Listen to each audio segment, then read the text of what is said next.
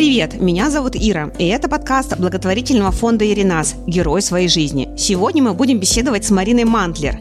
Марина – тьютер для детей с особыми образовательными потребностями. Как педагог придерживается ценностей гуманистической педагогики. Марина ведет канал под названием «Тьютер в инклюзии». Ссылка на канал будет в описании к эпизоду, так что обязательно загляните. Здравствуйте, Марина. Здравствуйте, Ирина. Расскажите подробнее, чем вы занимаетесь. Как вы уже сказали, я работаю тьютером в инклюзии. Э, сейчас пока у меня перерыв э, в работе в общеобразовательных организациях. Я раньше работала в Москве в школах, в детских садах тьютером. Э, сейчас у меня пока частная практика, и в основном я занимаюсь онлайн-проектами. Ну вот, в частности, рассказываю о своей работе и занимаюсь просвещением, информированием тьютеров. Стараюсь дать как можно больше информации родителям о том, кто такой тьютер, зачем он нужен, э, как его найти, э, как его подобрать, любую информацию, которая может быть полезна. Веду свой блог на канале и рассказываю там все, что мне попадается в информационном пространстве из своего опыта, из общения с другими тьютерами. У нас есть небольшое профессиональное сообщество, мы там обмениваемся опытом, ну, обсуждаем какие-нибудь лайфхаки, Всю эту информацию я собираю на канал и предоставляю читателям. А как вы пришли к этой деятельности? У меня очень э, неожиданный вход. Я думаю, что у большинства тьютеров э, очень похожая история. Мне когда-то позвонила моя э, первая начальница и единственная, с которой мы работали вот в таком подходе, да, я в качестве тьютера. Я искала тогда работу воспитателем. Она мне позвонила и сказала, хотите ли вы поработать тьютером? Дальше я замолчала, она поняла, что я впервые слышу это слово и спросила, а вы знаете, кто такой тьютер? Дальше я сказала, нет, я не знаю, но я узнаю обязательно. Мы встретились, у нас было собеседование, и э, моя начальница поняла, что я тот человек, который, собственно, подойдет именно в качестве тьютера. В дальнейшем э, она мне говорила важные э, вещи. Бывшие учителя не очень подходят к тому, чтобы работать тьютерами, потому что они очень системные люди. Они любят системы, они привыкают к тому, что надо работать фронтально, надо работать с 30 э, людьми сразу. У них какие-то свои методики в этом плане. Тьютер — это все-таки человек, который работает сугубо индивидуально. А, несмотря на то, что у нас э, по всей нормативной документации на ставку тьютера приходится от 1 до 6 тьютерантов, мы все равно опираемся на индивидуальный подход прежде всего. Мы сопровождаем индивидуальный образовательный маршрут каждого ребенка. И вот это слово индивидуальный, оно очень важное для нашей профессии, в нашей профессии. И учителю не очень, ну, ему сложно как бы понять, как это работать, исходя из интересов ребенка, а не наверное, вот не очень удачное слово, но как бы навязывая свои интересы, ну, скажем так, учитель приходит в класс, он уже знает, что он будет преподавать, mm-hmm. да, у него есть соответствующие темы, соответствующие знания, и он ими делится. А тьютер как раз, зная, что ему нужно дать какую-то определенную базу знаний ребенка, он все равно сначала смотрит на ребенка, сначала с ним общается, наблюдает, да, у нас бывают дети, которые э, не говорящие, да, нет у них вербального способа общения, тогда альтернативная коммуникация. И сначала строится все от ребенка. Что он хочет в данный момент, на что у него есть ресурс, какие у него способности, какие у него интересы. И исходя из этого, дальше тьютер расширяет среду, да, обогащает среду, делает ее разнообразной, и дальше уже э, происходит вот этот вот образовательный процесс, но он всегда идет от ребенка, от его возможностей, от его способностей. Ну, вот э, об этом как бы немножечко забывают, когда считают, что тьютер — это такой биотерапист, да, то есть он работает под э, контролем куратора, да, и вот, ну, как бы вся вот эта вот тема с биотерапией.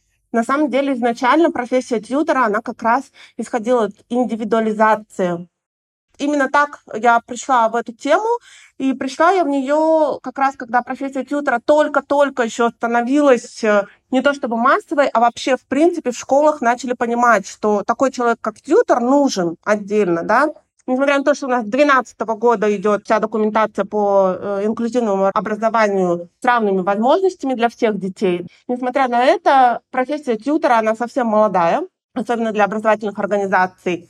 Когда я пришла, это было примерно так. У нас есть очень неудобный ребенок, который всем мешает, с которым всем плохо. И, пожалуйста, сделай так, э, чтобы всем было хорошо.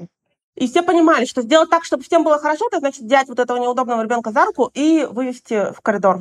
Это совершенно не тот подход, на который мы сейчас опираемся в профессии. Да, это вот как раз то самое незнание основ профессии, незнание методологии, незнание техник. Это ну, как бы такой подход, э, который просто вынужденно образовался у всех, потому что никто не знал, что делать вот с этими неудобными детьми. То есть я пришла, у меня было высшее педагогическое образование, был опыт работы воспитателем в разных, причем в частных детских садах и в обычных государственных.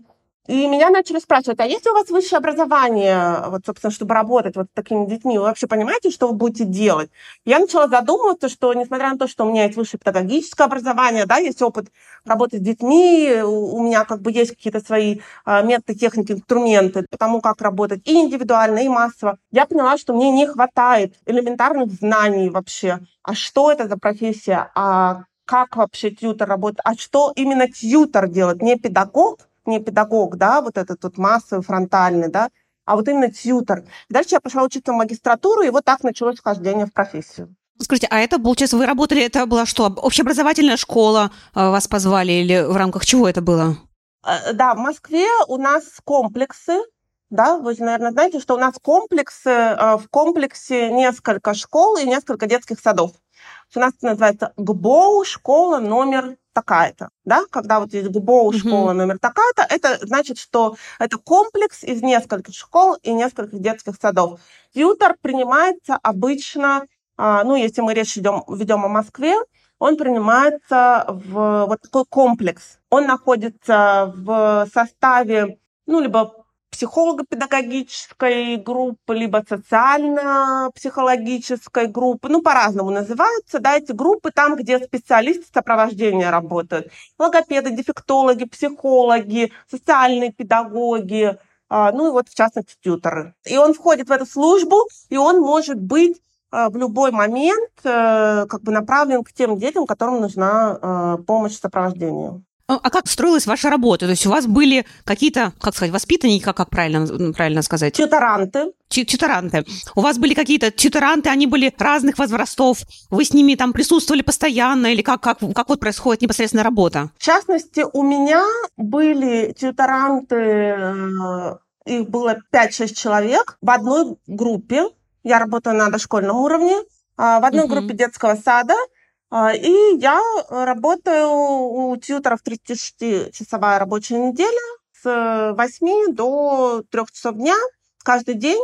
Я нахожусь в одной группе вместе с воспитателем, вместе с другими воспитанниками группы. У нас инклюзия, да, инклюзивный формат – обучения, и мои тьюторанты находятся в этой же группе. То есть это как будто бы общеобразовательная такой э, группа детского сада, да, и просто там есть дети с особенностями по развитию? Есть э, разные направленности группы, есть вот комбинированные, компенсирующие направленности, но это уже такие а, как бы тонкости профессии, да, а, но чаще всего таких статусов группы не получают, и это обычные группы. В любой детский сад вы зайдете, в любом детском саду, я сейчас, наверное, не совру, обязательно будет хотя бы один ребенок с особенностями развития. Это совершенно уже, на мой взгляд, стабильная ситуация, потому что, мне кажется, везде сейчас, в любой группе есть такие дети. То есть они могут быть в разных количествах, да, где-то вот у нас получилось так, что а, их было сразу шесть человек, но один ребенок обязательно будет такой, у которого будут какие-то поведенческие особенности. И получается, на каждую группу должен быть тьютер,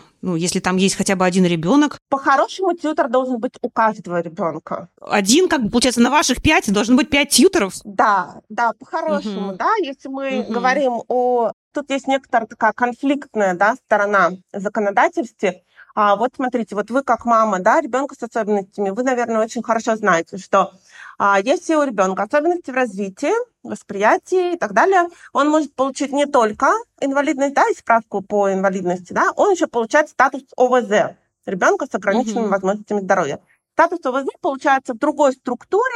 Выдается документ, который называется «Заключение психолога медико-педагогической комиссии», по этому заключению э, ребенку рекомендуется адаптированная образовательная программа в соответствии с его ну, расстройством, диагнозом там, и так далее. То есть вот когда родители говорят, мы не хотим получать диагноз какой-то нашему ребенку поставит, а здесь не очень верная как бы позиция, она отчасти верная, да, потому что диагноз все-таки звучит в этой бумажке, да, угу. но отчасти она немножечко как бы с другого ракурса рассматривает, э, ну, вот эти задачи, да, она дает возможность ребенку оказаться в образовательном процессе в сопровождении с необходимыми ему специалистами, созданием специальных условий ребенку. Вот этот документ, заключение по МПК, он прописывает специальные условия для ребенка, конкретно вот этого вот ребенка пишет, а, по какой образ... адаптированной образовательной программе у ребенка будет вестись а, обучение, а, пишет, а, какая помощь ему нужна, допустим, технические средства какие-то, да, нужны ему,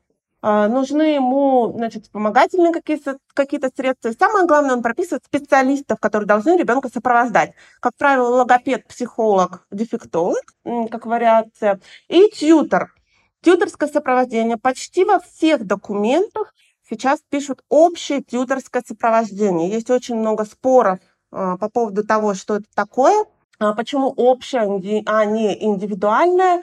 Но, в частности, если родитель приносит вот этот вот документ в школу или в детский сад и пишет заявление о том, чтобы на основании этого документа ему предоставили специальные условия, то школа или детский сад обязаны эти специальные условия предоставить. Другое дело, что а, школа или детский сад, или вот комплекс, как в Москве, да, а, собирает психолого-педагогический консилиум. Это такой внутренний консилиум школы, на котором принимается решение, какие тьюторы каким детям будут предоставлены, да?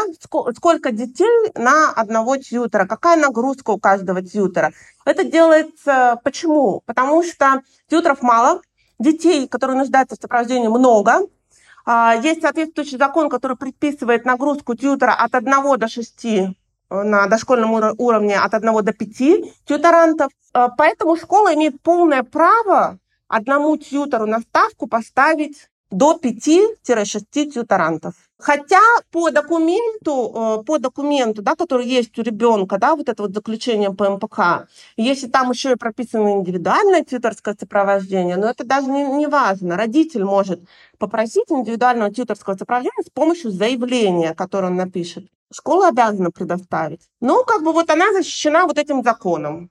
Я как мама, у меня ребенку сейчас получается 5 лет, и ну, я как бы немножко думаю о школе. И меня в школе больше всего беспокоит то есть ребенок интеллектуально сохранен, по речи все у него хорошо, но он ходит специфически. И мне больше всего э, боюсь его падений. Пока я думаю про общеобразовательную школу. Я, кстати, с вами тоже хочу об этом э, поговорить сейчас попозже чуть. Но получается, тьютер моему ребенку должен быть предоставлен один тьютер, Просто я не понимаю, как это можно организовать потом в школе, если он э, такой один в классе, классов несколько, тьютер на несколько классов. Может быть, или э, тьютер будет на один класс, и насколько он будет сопровождать ребенка плотно, там, переводить его из класса в класс, как в школе это все организовано потом. Ага, Ирина, смотрите, нам надо разделить. Есть две ставки вот в образовательных организациях, тьютер и ассистент. Это разные две ставки, это два разных человека. Тьютер – это педагог, ассистент – это технический помощник, скажем так. Требования к образованию ассистента, ну, практически нет, там среднее специальное, там, ну, достаточно, да. Это помощник именно вот в каких-то физических ограничениях ребенка, да, вот то, что вы сказали, там передвижение, иногда бывает там, значит, на инвалидной коляске есть, значит, помочь надо. Это именно что касается физической деятельности ребенка, если у него ограничения, тогда ему нужен ассистент. Тьютер — это вот как раз то, о чем вы пишете в вашем канале очень хорошо и очень подробно. Мне очень нравится вообще, как вы ведете Спасибо. свой канал. Э, да, и я прям благодарна вам очень сильно за то, что вы как мама вообще раскрываете вот эти все подробности и акцентируете внимание на самостоятельности ребенка, угу. потому что для тьютера это вообще, скажем так, я вообще хотела спросить, не тьютер ли вы, не получали ли вы образование Нет. в этом направлении?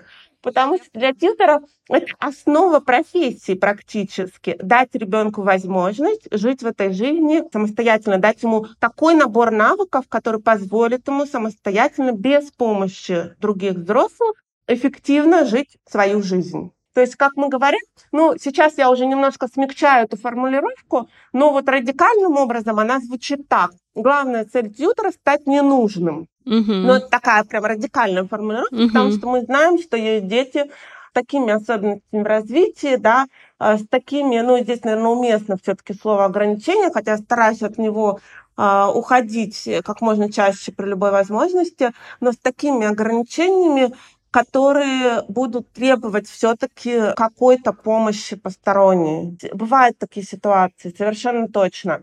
Но тьютер, он дает ребенку максимум навыков, максимум возможных навыков, чтобы ребенок мог самостоятельно жить свою жизнь разница между тьютором и ассистентом, да, то есть вот то, что вы говорите, сохранный интеллект у ребенка, у него есть вербальная речь, он в принципе, да, если бы у него не было каких-то двигательных особенностей, он мог бы пойти в школу, и ему не нужна была бы никакая угу. там, ну, еще дополнительная поддержка. Но единственное, что ему нужно, это вот человек, который будет ему помогать э, физически. Тогда у вас в заключении по МПК, который вы будете получать на школьный уровень, у вас совершенно точно будет прописан ассистент отдельной строчкой. Тьютор у вас, возможно, тоже будет прописан, потому что, ну, так, в большинстве случаев везде прописывают общее тьюторское сопровождение.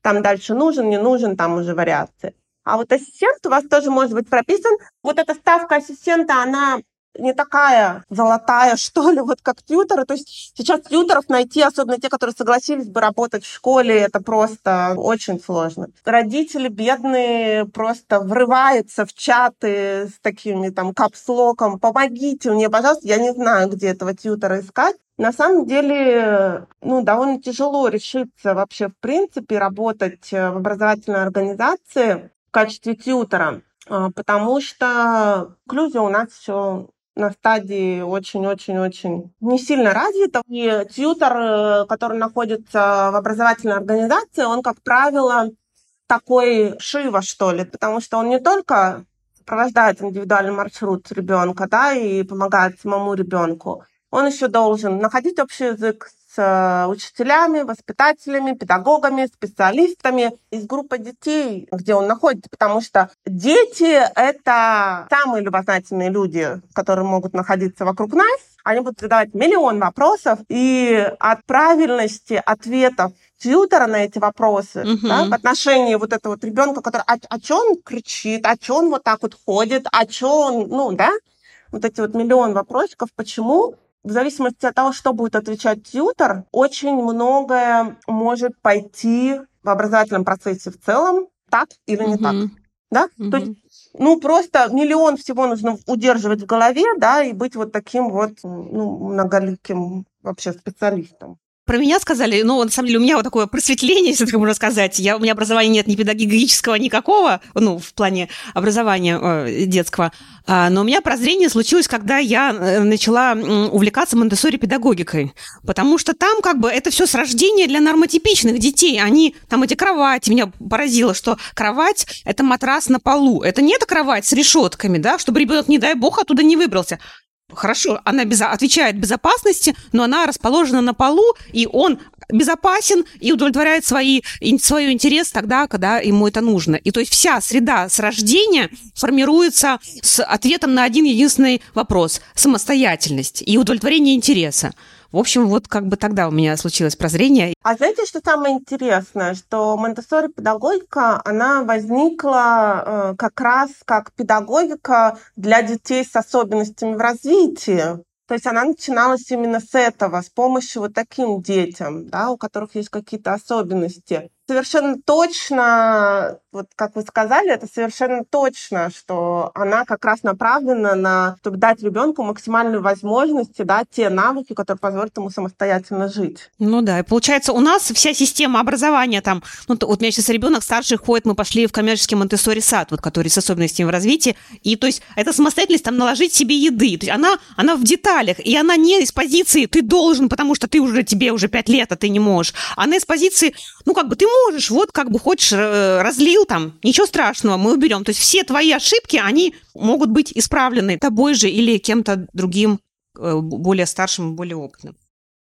Еще вопрос. Наш подкаст называется «Герои своей жизни». Кто такой герой для вас? Ух, вот это вопрос. Герой именно в педагогике прямо, да? Давайте, наверное, вот, ну, как бы сузим, да, вот эту тему. Давайте, да. Да, педагогическую. Да. Дима Зицер. Дима Зицер, он, значит, э, педагог, у него есть школа «Апельсин», возможно, вы слышали, такая в Петербурге. Он э, написал очень много книжек хороших, э, в частности, «Любить нельзя воспитывать». Он ведет этот подкаст э, «Любить нельзя воспитывать», где отвечает на вопросы родителей. Собственно, почему герой? Наверное, потому что, когда я впервые начала слушать его подкасты и тут же прочитала все, до чего дотянулась вообще, да, у меня очень сильно поменялся взгляд на педагогику, несмотря на то, что я уже формировалась как специалист, как тьютер, да, как вот человек с индивидуальным подходом, с гуманистическим подходом. Тут у меня, ну, просто как бы, ну, вот такой прям уложился фундамент. Чем больше я его слушала, тем больше читала, тем больше я понимала, что мы очень, прямо очень совпадаем во многом. Мне очень близко все, что он говорит. Но самая главная основа – это вот гуманистическое отношение к ребенку, равное отношение к ребенку. Да, и это очень важно, вот как раз когда работаешь с детьми с особенностями. Как бы там говорили, там какие-то педагоги, да, вот какие-то, не знаю, там псевдопедагоги, да, да, да часто что как равно, но он же не может там тебе ответить, там он не разговаривает вообще. Он... Нет, э, несмотря ни на что, человек, э, ну, для меня лично с самого рождения это личность. Личность со своими, своими чертами характера, со своими какими-то потребностями, со своими желаниями, возможностями, ресурсами и в том числе ограничениями. Я даже обратила внимание, у меня э, был вот опыт работы с маленьким ребенком, я как-то интуитивно, да, но все равно уж как бы, ну, профессионал, он работает, да, как профессионал. Вот ребенку, значит, 9 месяцев, да, и кажется, ну, тут, ну, вот, ну, как бы, да, погулял, там, покормил, что-то поиграл, что-то как-то. А я внезапно поняла, что я иду к ребенку и э, взаимодействую с ним вот именно с точки зрения ее, да, ее потребностей, ее ресурсов, ее интересов, и это просто удивительно. Это настолько по-разному. Вот когда ты как бы приходишь как педагог и даешь там фронтальные инструкции, давайте все заниматься вот так, да? Или вот тут ты идешь от того, что ребенок хочет, какие у нее запросы, и при этом она получает, дети как бы в таких случаях ну просто взлетают в развитии. Mm-hmm. Ну, потому что, представляете, ну нет никаких ограничений, ну есть рамки, есть рамки, мы всегда, да, строим рамки, мы всегда работаем в рамках, это совершенно точно, да, у нас есть правила а, в общении, во взаимодействии и так далее. Но вот, вот представьте, как бы вот у ребенка, да, в один год очень большая потребность социализации, да, никто, ну вот э, все как бы педагогические нормы говорят, что ну в один год, не-не-не-не, ну вообще какая то социализация, какое взаимодействие, там вот мама, да, и вот близкие люди, и вот сам с собой, да, до трех лет ребенок еще не осознает себя отдельно, для него весь мир это вот он он вот, да, вот целиком, вот это весь мир вокруг. А тут вот, ну, такая история, вот такая история, вот не может ребенок без других, вот она хочет, чтобы вокруг были люди, чтобы с ними там что-то делать, что-то играть. И вот ты идешь, ты как бы, несмотря на то, что у тебя такой багаж давящий, да, вот этот теоретический, ну как же так, наверное, так не надо, наверное, надо иначе. Нет, вот ты идешь, и ты понимаешь, что она через это, через вот этот твой интерес, она получает такой скачок в развитии, потому что, ну вот ей как бы это помогает. Вот она через вот это вот общение, взаимодействие, это просто смотрит, наблюдает за другими, она получает а, свои навыки, которые ей необходимы в соответствии с возрастом. Скажите, а что вы думаете по поводу семейного, домашнего обучения, тут опять-таки к социализации? Так же вот как Дима говорит, да, нет никаких ограничений, потому что вы же на семейном или да, домашнем обучении, а, вы же не находитесь в четырех стенах. У вас есть кружки, у вас есть детская площадка, у вас есть музей, театры, особенно вот, ну, там, что касается Москвы и Питера, это просто, ну, невероятное количество активностей, вообще любых. Вот она вся ваша социализация, она прям вокруг. Когда родители боятся, ой, вот, ну, у него не будет там, у нее, да, одноклассников, э, общения, где вот, ну, это же так важно.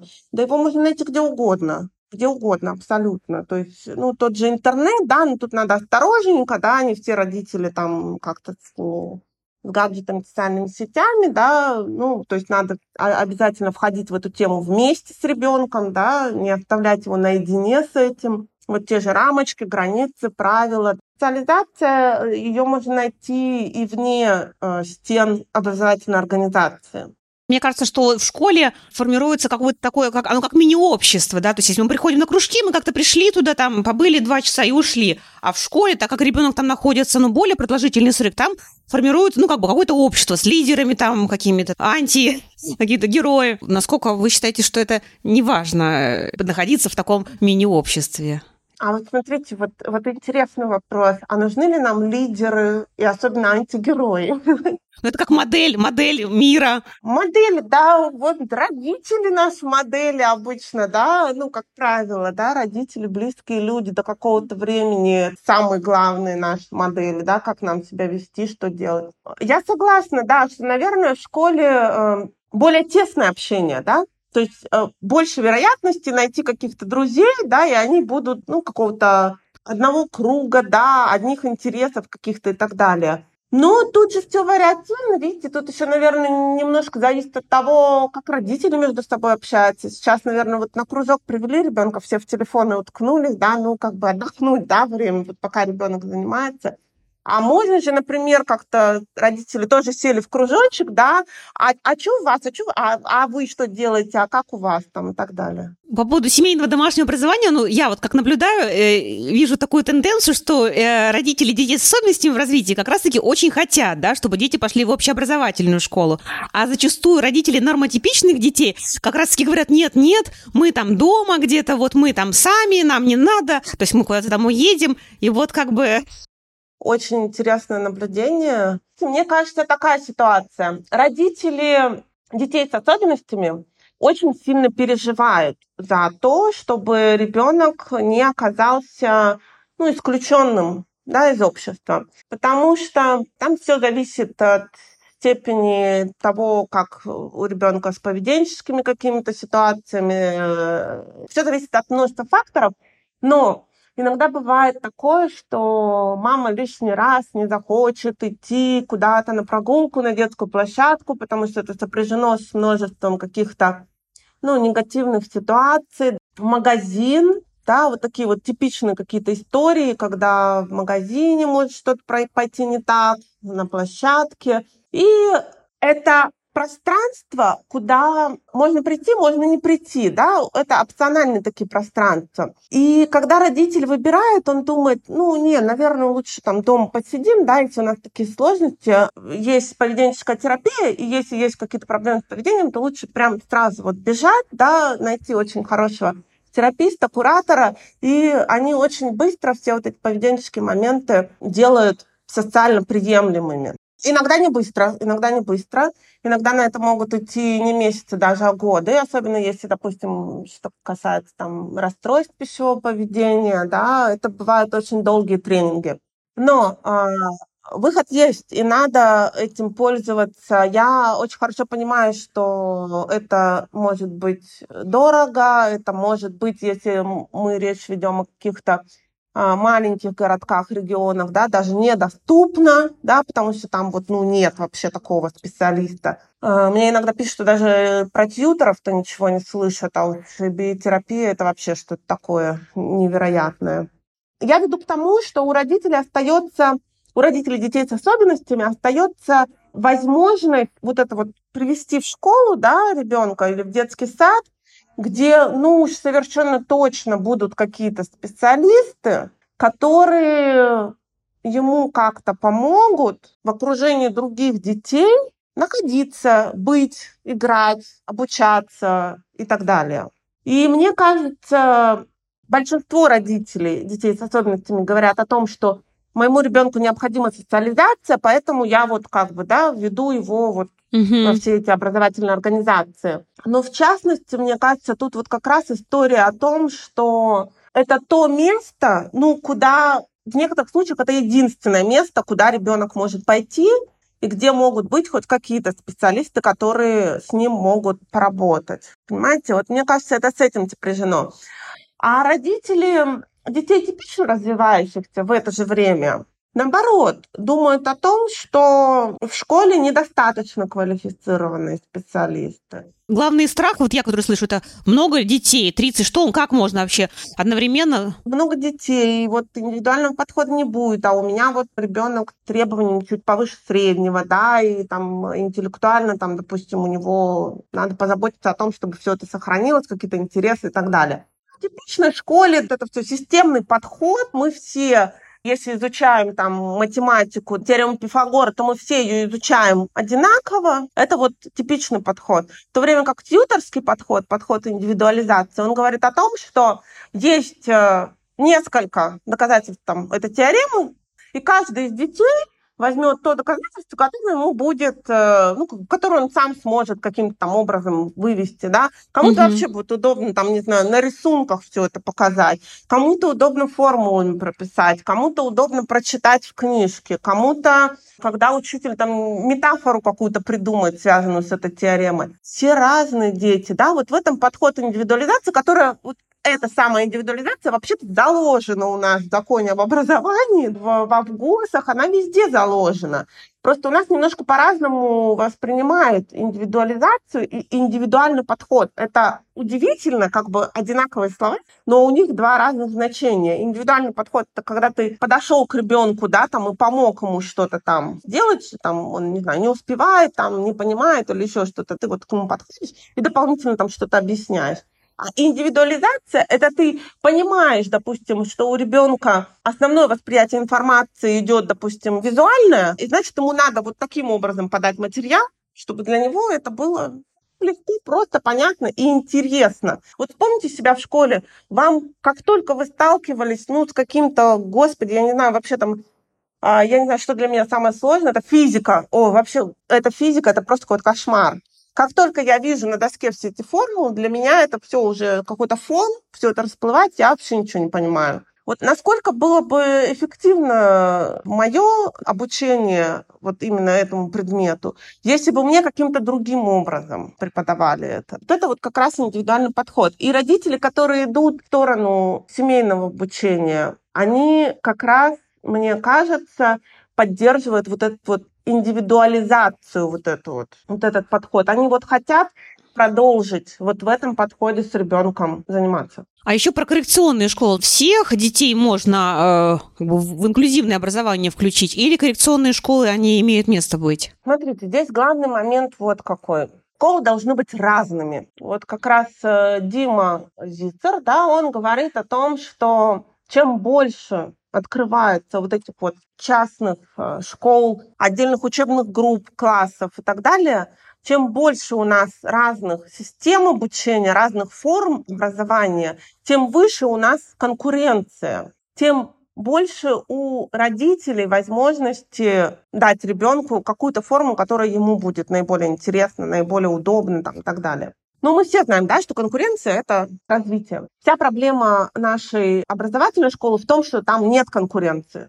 У нас потоковая система, как вот Ян Каменский у нас все заложил, да, вот это вот потоковое обучение да, общее для всех, коллективное. Так у нас и идет с тех пор, несмотря на то, что все законодательство уже поменялось, но это уже как бы никому не интересно. Такая же история с коррекционными школами. У нас сейчас по закону как бы коррекционных школ нет. У нас такие школы, которые раньше назывались коррекционными, они у нас входят в комплекс. Иногда им присваивают статус ресурсной школы. Они остаются для детей с нарушениями слуха, да, вот у нас есть такие школы, но их уже не называют коррекционными. То есть, в принципе, там просто как бы меняется название, по идее должна поменяться вся суть, но какие-то еще несколько школ, наверное, вот по Москве у нас остались. Боль людей, специалистов, которые работают вот в таких школах, которые вот по дефектологическому да, профилю идут, вот как дефектологи работают. Вся боль их в том, что по новому закону да, 2012 года что инклюзия да, должна быть у нас. Мы просто взяли вот эту вот всю систему специального образования, перечеркнули, как будто она вообще не нужна никому, и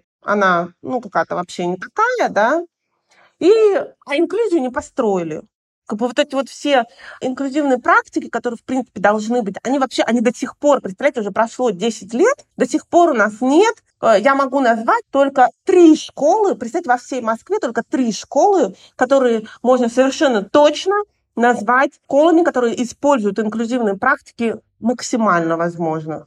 Три, представляете, три. А как бы закон принят 10 лет назад. И до сих пор у нас еще не знают, что такое инклюзия. И вот в этом вся проблема. Да? Возможно, коррекционные школы – это хорошо. Но оставьте их. Кому-то они нужны как вариант образования, как вариант, как форма обучения так как сейчас инклюзия это не выстроена, да, специалистов нет, педагоги не готовы, специальных каких-то вот а, адаптировать материал у нас э, очень мало кто умеет, э, но умеет, я знаю, есть э, как бы такие люди, которые этим занимаются. Тьютеров днем с огнем не найдешь и так далее. И в итоге получается, что родитель, который хочет привести ребенка в школу, где у него бы были все возможности для комфортного обучения выбирает вот эту так называемую коррекционную, бывшую коррекционную школу, Угу. Не потому, что он не за инклюзию, да, он бы хотел, он бы очень угу. хотел, чтобы вот его ребенок был вот со всеми ребятами, чтобы все были разные такие, чтобы вот они все вместе. Но он начинает думать о том, что ну а как вот я ребенка приведу,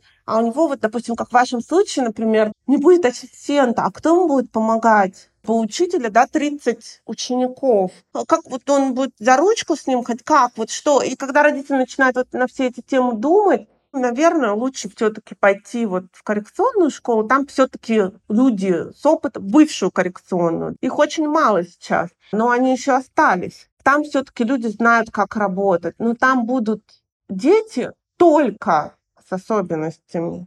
Там не будет типично развивающихся детей. И вся беда мы очень, э, вы даже себе не представляете, как бы я человек, который евангелист инклюзии, вообще я считаю, что это форма не только в образовании, это же вообще инклюзия, это же как про жизнь, про нашу. Это мы вообще готовы принимать людей вообще с любыми особенностями. Это же э, про все меньшинства, про разные группы, которые вот раньше были исключены из жизни, а сейчас э, им постепенно дают возможность участвовать, активно участвовать в жизни людей и вести самим по себе активную жизнь. В общем, дело в том, что для инклюзии э, нужна очень масштабная подготовка, очень масштабное вообще переосмысление системы образования для того, чтобы инклюзия вообще в принципе случилась. Вы считаете, это э, реально осилить нашей, нашей стране, нашей системе образования так ну, объективно? Я не знаю, Ирина, вот я не знаю, честно. Я читала педагогическую поэму Макаренко. У него очень классный опыт был вот в Горьковской колонии. Дальше его попросили э, то же самое проделать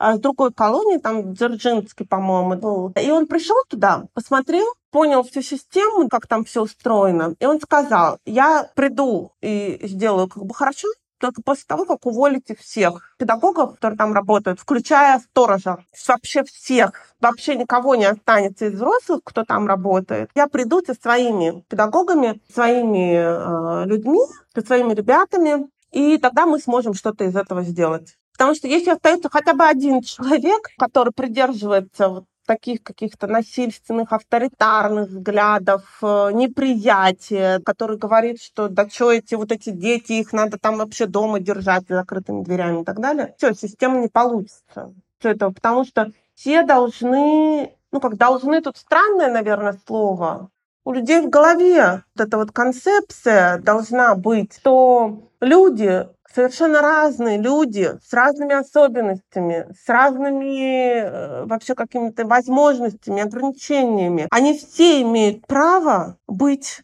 в любой точке, в которой мы с вами находимся. Мы просто не понимаем, насколько это право иногда ценное. Mm-hmm. Попробуйте, не знаю, можно, нельзя у вас говорить о таком проекте, да, Сталин ГУЛАГ, это автор этого проекта. Он какое-то время на YouTube вел канал, когда приглашал всех там, э, ну, знаменитых блогеров там и прочее, побыть, скажем, его как это э, говорят на английском, да, побыть его шкуре. Он э, передвигается на инвалидной коляске, он говорит, вот вам инвалидная коляска, которую предоставляет государство, садитесь в нее и давайте по Москве проедемся. Выбирайте сами район. И вот э, вы даже не представляете, да, я когда посмотрела один, второй ролик, после этого как бы сознание переключается, ты по Москве идешь и думаешь, ничего себе пандус, человек не с ограниченными возможностями на него не заберется. Вы когда вот эти пандусы делаете, вы вообще закладываете о том, что будет происходить вообще. Вы представляете себе, что человек вообще не в состоянии вот под таким углом, не то что там заехать вверх, спуститься вниз, это вообще смертоубийство какое-то. Ну и говоря уже обо всем остальном, да, мы живем, не обращая внимания на те блага, которые у нас есть. Люди с ограниченными возможностями очень остро обращают внимание на все, чего им не хватает. Вы, как мама, да, ребенка с особенностями, наверняка тоже на это обращаете внимание. У других родителей все просто, то вам приходится это просто помножить просто на тысячу. Тогда вот у вас что-то получится, да, в некоторых случаях. Знаете, мне еще какое, какое даже наблюдение мне часто не нравится. Это в родителях с особенностями, потому что они часто винят. Вот, допустим, у моего ребенка, как вы сказали, ну там в частности, коляска неудобная. Мне государство выдало такую неудобную коляску коляску. Но, простите, это же тоже ваша ответственность. Не знаю, может быть, найти фонды, найти деньги и купить, найти эту коляску, чтобы у ребенка была та коляска, которая ему нужна. Электрическая, там какая-то, не знаю, мягкая, маневренная, все что угодно. А часто говорят, мне вот нам государство выдало, и там предъявляют по всем этим чатам, там вот какой ужас, ужас. Но а ваша ответственность где? Сейчас, ну, мне так кажется, можно получать какие-то, не знаю, деньги там от фондов. Фонд Иринас можно подать заявку на средства, средства технической реабилитации. И поэтому, как бы, это тоже получается такая позиция родителей, которым должно государство все дать. Там, не знаю, школа не та, садик не тот, но найди не знаю, частный, найди возможность оплатить э, ребенку сад тот, который ему будет комфортно, а не ругать во всех э, систему образования, э, там, не знаю, этот, ФСС ругать. Такая позиция зачастую очень она яркая. Вы, наверное, родители мечты вообще. Ну, для, для, ну, тьютер, вот если бы я оказалась тьютером для вашего ребенка, ну, да, я обожаю вот активных родителей. Прям вот, знаете, вот прям просто на них э, можно молиться, потому что активный родитель для ребенка с особенностями – это просто родитель для типично развивающегося ребенка. Он должен быть активным, он обязан быть активным, потому что, ну, иначе, иначе никак. Э, смотрите, вы затронули очень одну классную тему, на которую была очень мощная масштабная дискуссия в одной из социальных сетей о том, что один человек инвалидностью говорил как раз вот именно вашими словами. Почему вы считаете, что вам все должны кругом? Государство должно, люди там к вам должны относиться как-то повышенным вниманием. Дискуссия была очень мощная. Она вызвала очень большой резонанс. Вот как раз среди людей с э, инвалидностью именно. Не то, чтобы там какие-то типичные, да, развивающиеся нормы, да, участвовала. Нет, вот именно среди людей с инвалидностью это очень такой конфликтный, очень спорный вопрос. Это вот про взрослых людей я как раз говорю, да, вы сейчас находитесь в позиции родителя, да, такого ребенка, а там мы дискутировали как раз уже взрослые люди. И они говорили о том, что у кого-то есть силы, у кого-то как бы инвалидность может сопровождаться еще ментальными какими-то особенностями. И вы наверняка об этом знаете, что ну, в случае каких-то ментальных особенностей у человека с активностью вообще очень все может быть плохо. Тут надо опять-таки смотреть с позиции, что мы все разные у кого-то есть силы только вот у государства, да, ну вы представляете, ну, да, да. надо пройти кучу вот этих всех комиссий, собрать кучу. Кстати, я хочу сказать, что я сейчас в одном из каналов прочитала нововведение, что с 1 июня будет сертификат на получение технических средств реабилитации, сертификат, который можно оформить на госуслугах. Я, собственно, человек да, с инвалидностью, который знает, что это такое, что надо собрать кучу справок, потом оплатить из своих денег. У меня сейчас слуховые аппараты, да, я, они у меня стоят 150 тысяч, я должна найти где-то 150 тысяч, оплатить их в магазине, купить, потом собрать все эти документы, чеки и прочее, принести в социальную службу, и социальная служба а через месяц мне деньги возвращает. 50, вернет 50 там, да, или из да, 150. Да. Это хорошо, если у человека там, ну, допустим, третья группа, да, или даже вторая, по-моему, тоже позволяет э, работать. Ну, в общем, когда он может работать, да, когда он дееспособный, может заработать, и у него, в принципе, такие деньги есть. Вроде с 1 июня все это переводится в э, цифровой формат. Я еще внимательно не читала, я просто как бы так закидываю новость такую. Скорее всего, это все уже будет упрощено. Слава богу. Вообще я хочу сказать, в Москве в частности очень много делается для э, людей с инвалидностью, с ограниченными возможностями. Несмотря на то, что мы там ну, можем поругать, что вот с инклюзией все у нас плохо, но это проблема людей, это даже не проблема, у нас одно из самых лучших законов об образовании. Вот вы даже себе не представляете, а если мы говорим про западные какие-то практики, на Западе инклюзия появилась намного раньше, чем у нас, там много больше десятков лет, но вот я немножечко так э, эту тему изучала. В Европе до сих пор в некоторых странах, да, в некоторых, может быть, э, иначе, инклюзия — это все равно, когда обучаются дети э, только с особенностями в развитии. Они могут быть разные, то есть у нас все могут делиться нарушениями слуха, зрения, там, опорно-двигательного аппарата и так далее. У нас могут дать отдельные вот эти классы, школы даже, которые специализируются вот именно на этих бывшие коррекционные. Вот. А там э, какая-то группа детей, которые совершенно разными особенностями. Э, вот, э, И с ментальными э, особенностями тоже они там же вместе, да? Да, да, да, да. Угу. да. С ментальными особенностями. И как бы, а если такие, серь... если серьезные ментальные особенности, то есть они тоже и обучаются... И серьезные, да? Да, да. Угу. У них есть главное, вот что у нас сейчас делают как раз специалисты в IBA-терапии, центры, да, которые работают вот с этими методиками, да, и биотерапии, они набирают группы детей, а, ну, в основном они, конечно, специализируются на детях с аутизмом. Там есть у каждого ребенка тьютер. Вот в этом главная особенность. Главная особенность вот этих вот западных систем, что если вот даже будет собрана группа детей, то там у каждого ребенка будет провождающий взрослый. У нас э, это, ну, по крайней мере, вот как бы в общем образовании это вообще какая-то нереальная история просто невозможно. Mm-hmm. Я когда я иногда с ужасом читаю сообщения от своих коллег, которые внезапно пишут, что у них три здания, в которых 20 детей с особенностями. И они пишут, а как мне организовать мою работу? Что мне нужно делать вообще? И я понимаю, что это просто профанация, то есть это просто взяли человека, чтобы закрыть ставку, чтобы вот перед родителями отчитаться, что вообще-то у нас тьютер есть, вот у вашего ребенка тьютер, а что этот тьютер может делать? 36 часов в неделю, три здания, 20 человек, он может только просто ну, да. побегать между ними. И тогда мы начинаем искать, вот мы вместе с тьютером начинаем общаться, начинаем искать способы.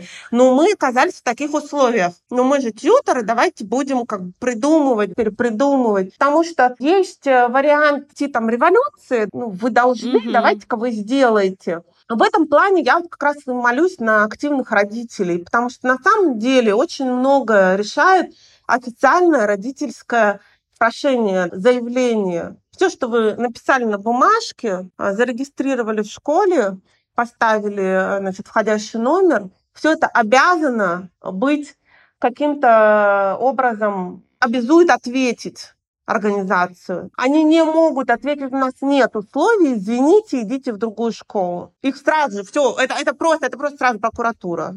Они не могут такого написать в официальном ответе. Поэтому активные родители — это наше все. То есть даже если мы там такие просвещенные специалисты, да, вот у нас вот некоторое сообщество, ну, люди с таким опытом, с такими регалиями, ну, очень крутые, очень классные, но сдвинуть эту систему мы не в состоянии без родителей. Марина, а еще вопрос, наверное, слышали про этот скандал в петербургской школе? Что вы думаете, как бы, почему такая ситуация вообще смогла произойти? Это просто какой-то кошмар.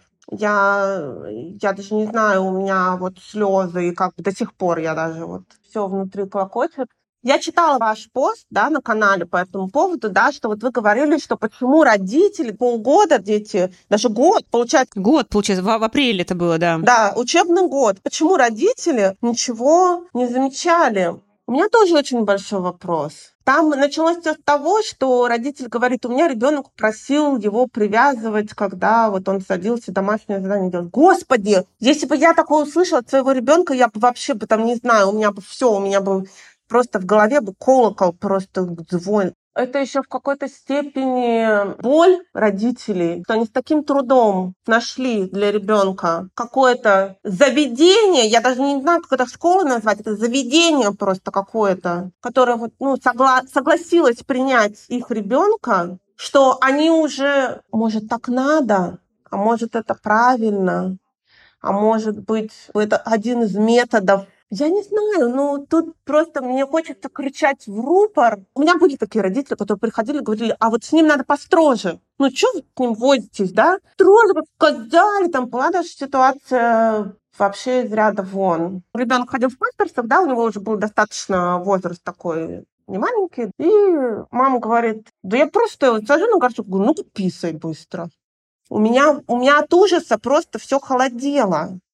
Естественно, после такого ребенок не то, что свои естественные потребности справить. Он слово горшок, у него все, у него уже сразу что, наверное, холодело, он убежал на другой конец вообще.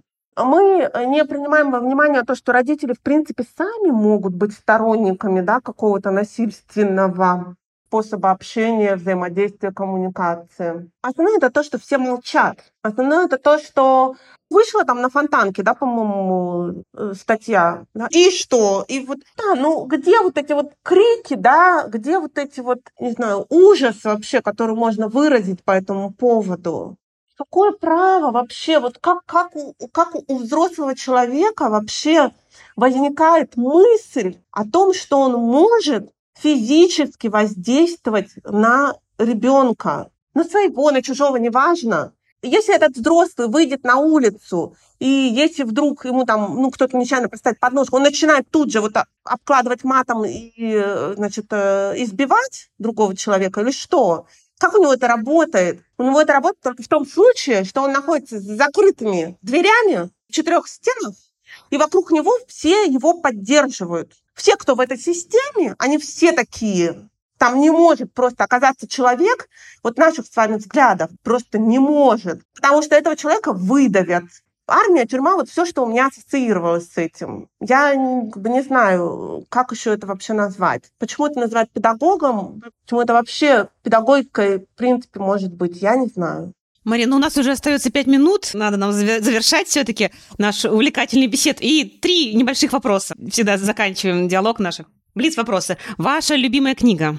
Мы — это наш мозг. А, наверное, да, я ее чаще всего цитировала. Да, мы — это наш мозг. Любимый фильм? Ох, ничего себе, вы киноман такой вопрос задаете. Я люблю все фильмы, я, я, вы даже не представляете себе. Я просто, я такое количество кино смотрю, у меня как раз на канале сейчас э, по этой теме. Я предлагаю собираться онлайн раз в месяц на посиделке обсуждать фильмы, которые вот так или иначе затрагивают тему инклюзии и жизни людей с особенностями. Я вот просто я не могу ответить. Нет ответ, хорошо, принимается. Да. Музыка. Какая это присутствует в вашей жизни? Я очень люблю э, русский рэп. А я слушаю Оксимирона, в частности, да, ну, то есть мне очень нравится э, рэп, э, в общем, во всех его проявлениях. Как бы удивительно это ни было. Да, не очень стыкуется. Дерзкая местами музыка, да, местами она такая очень мощная. Нойс МТ, э, в общем, Оксимирон, Тел, Хорус. А, Айгел, вот недавно мы как раз были на концерте. Спасибо. Может быть, вы хотите чем-то еще поделиться в завершение, что мы не обсудили? Я, Ирина, я вообще, э, ну, как бы хочу вам сказать огромное спасибо. Я в очередной раз поняла, что если со мной начать разговаривать на темы, на вот эти профессиональные, то это все, это будет бесконечно у меня. То есть был записан список, и я сейчас посмотрела, мы так или иначе, в принципе, все темы затронули, которые у меня были выписаны. Но в целом это, конечно, бесконечная тема. Спасибо вам большое, что вы ведете канал канал. Спасибо большое, что вы записываете подкасты, потому что подкасты, в частности, гораздо легче воспринимаются, наверное, гораздо, ну, мне хочется верить, гораздо удобнее послушать подкаст, чем прочитать какое-нибудь полотно текста. То есть ты пошел там гулять э, с собакой, убираешься дома, готовишь ужин и так далее, ты просто включил и послушал. При этом э, запись подкаста требует э, очень больших усилий. Льву, в частности, большое спасибо фонду, э, который вот этим занимает. Это, ну, просто мега работа, и я очень рада, что, что вы мне написали, спасибо большое, потому что, ну, вот на нашем пространстве это даже какая-то сложность, да, найти вот такие вот локальные каналы, если они там не уровня, там, Антон тут рядом, обнаженные сердца и так далее, фондов, да, которые общеизвестные. А такие каналы очень важны, потому что истории, частные истории, истории мамы, ребенка с особенностями. Особенно, когда вы говорите практически как специалист, во всем рассказываете. Это прям очень круто. Спасибо вам большое. Спасибо, Марин, за, за диалог. Ну, до новых встреч. До свидания. Да, до свидания.